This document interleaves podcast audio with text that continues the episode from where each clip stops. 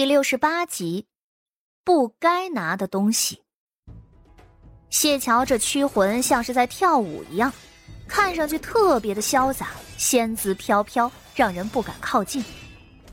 而周侍卫他们压根儿看不见的是，这会儿谢桥已经和那水生魂打起来了。他手中拿着克制之物，所以水生魂压根儿不敢靠近，但是却极为的暴躁，一直在躲，又尽力的反抗。黑气浓郁，阴风滚滚。谢桥手中的铜钱剑用了飞电咒，好几下都打在了这阴魂的身上。只是虽然有些影响，却并不大。谢桥突然停了下来，周侍卫连忙问：“怎么样了，谢半仙？可打跑了？” 周侍卫，你这两年应该都娶不到媳妇儿。谢桥一脸的认真，会不会说话呀？要是这么容易的话，他会收这么多银钱吗？他是那种贪财的人吗？这个活儿就值那个价儿。周侍卫一脸不解，谢桥又问道：“他是不是拿了什么不该拿的东西？你们仔细想一想，这东西若是不找出来的话，这魂我没法收。”东西，没，没有吧？周侍卫想了半天，着实想不到。你们好好回忆一下，既然是水生魂，那这东西必然是水里找到的。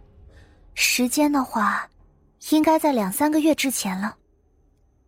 大家伙儿左看右看，冥思苦想，突然有人大喊了一声：“有！”快说！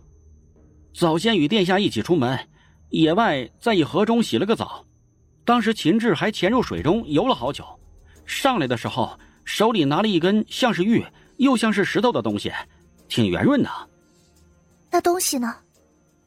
那人的脸色变了变。东西，秦志说这东西挺润，还有点像狼牙，就打磨了一下，挂脖子上。带着了。那人说完，其他人的脸色都变了，目光纷纷转向床上躺着的秦志，一个个就像是吃了死苍蝇一样，瞬间有些食不下咽的。像玉，又像是石头的东西。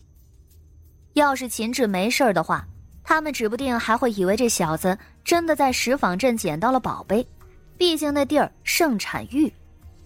可是如今，因为这东西，秦志都躺下了，那这东西肯定不可能是玉吧？难不成是骨头？谢桥开口道：“你们谁去他衣服里找找，把这东西拿出来，我瞧瞧。”几个大男人只觉得瘆人的很，但是也不愿意在人家小姑娘面前露了怯，只得硬着头皮上前去扒拉了两下。最后果然从秦志的胸前拿到了那东西。这玩意儿被一股红绳给绑着，比狼牙要大上许多。谢桥接过来看了看，都有些无语了。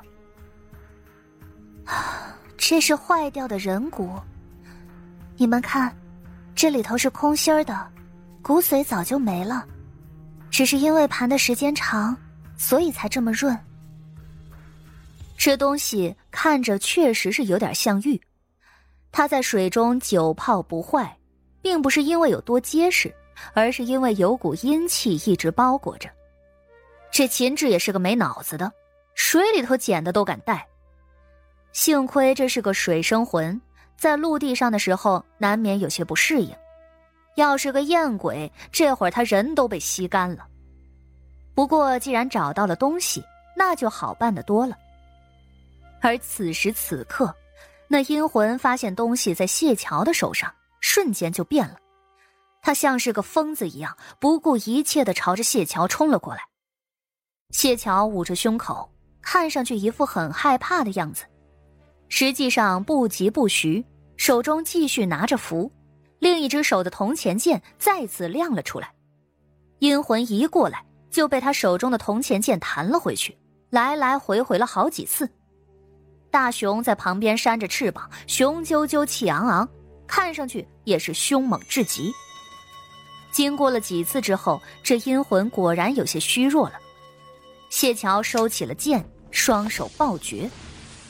口诀与手印有许多种，谢桥用的是最普通也最简单的结印。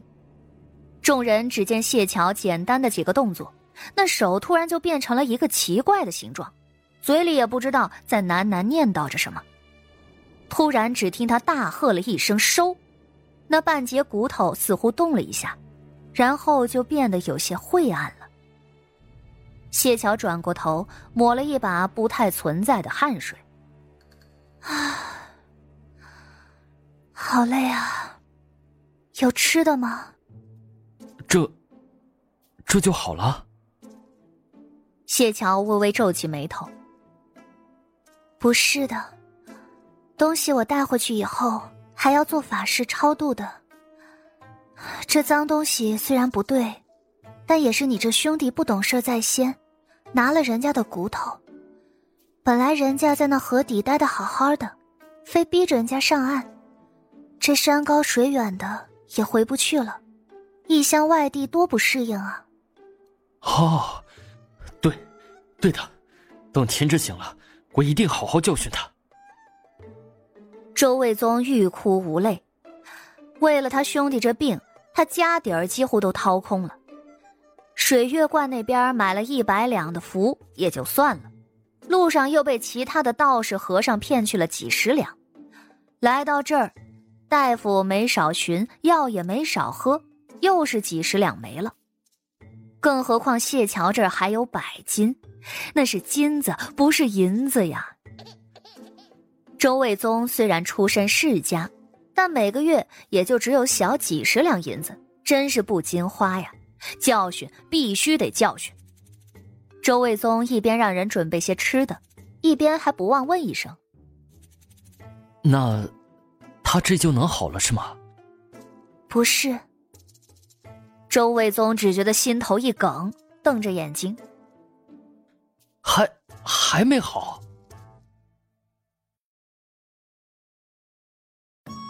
本集就播讲到。感谢您的收听，去运用商店下载 Patreon 运用城市，在首页搜索海量有声书，或点击下方链接听更多小说等内容。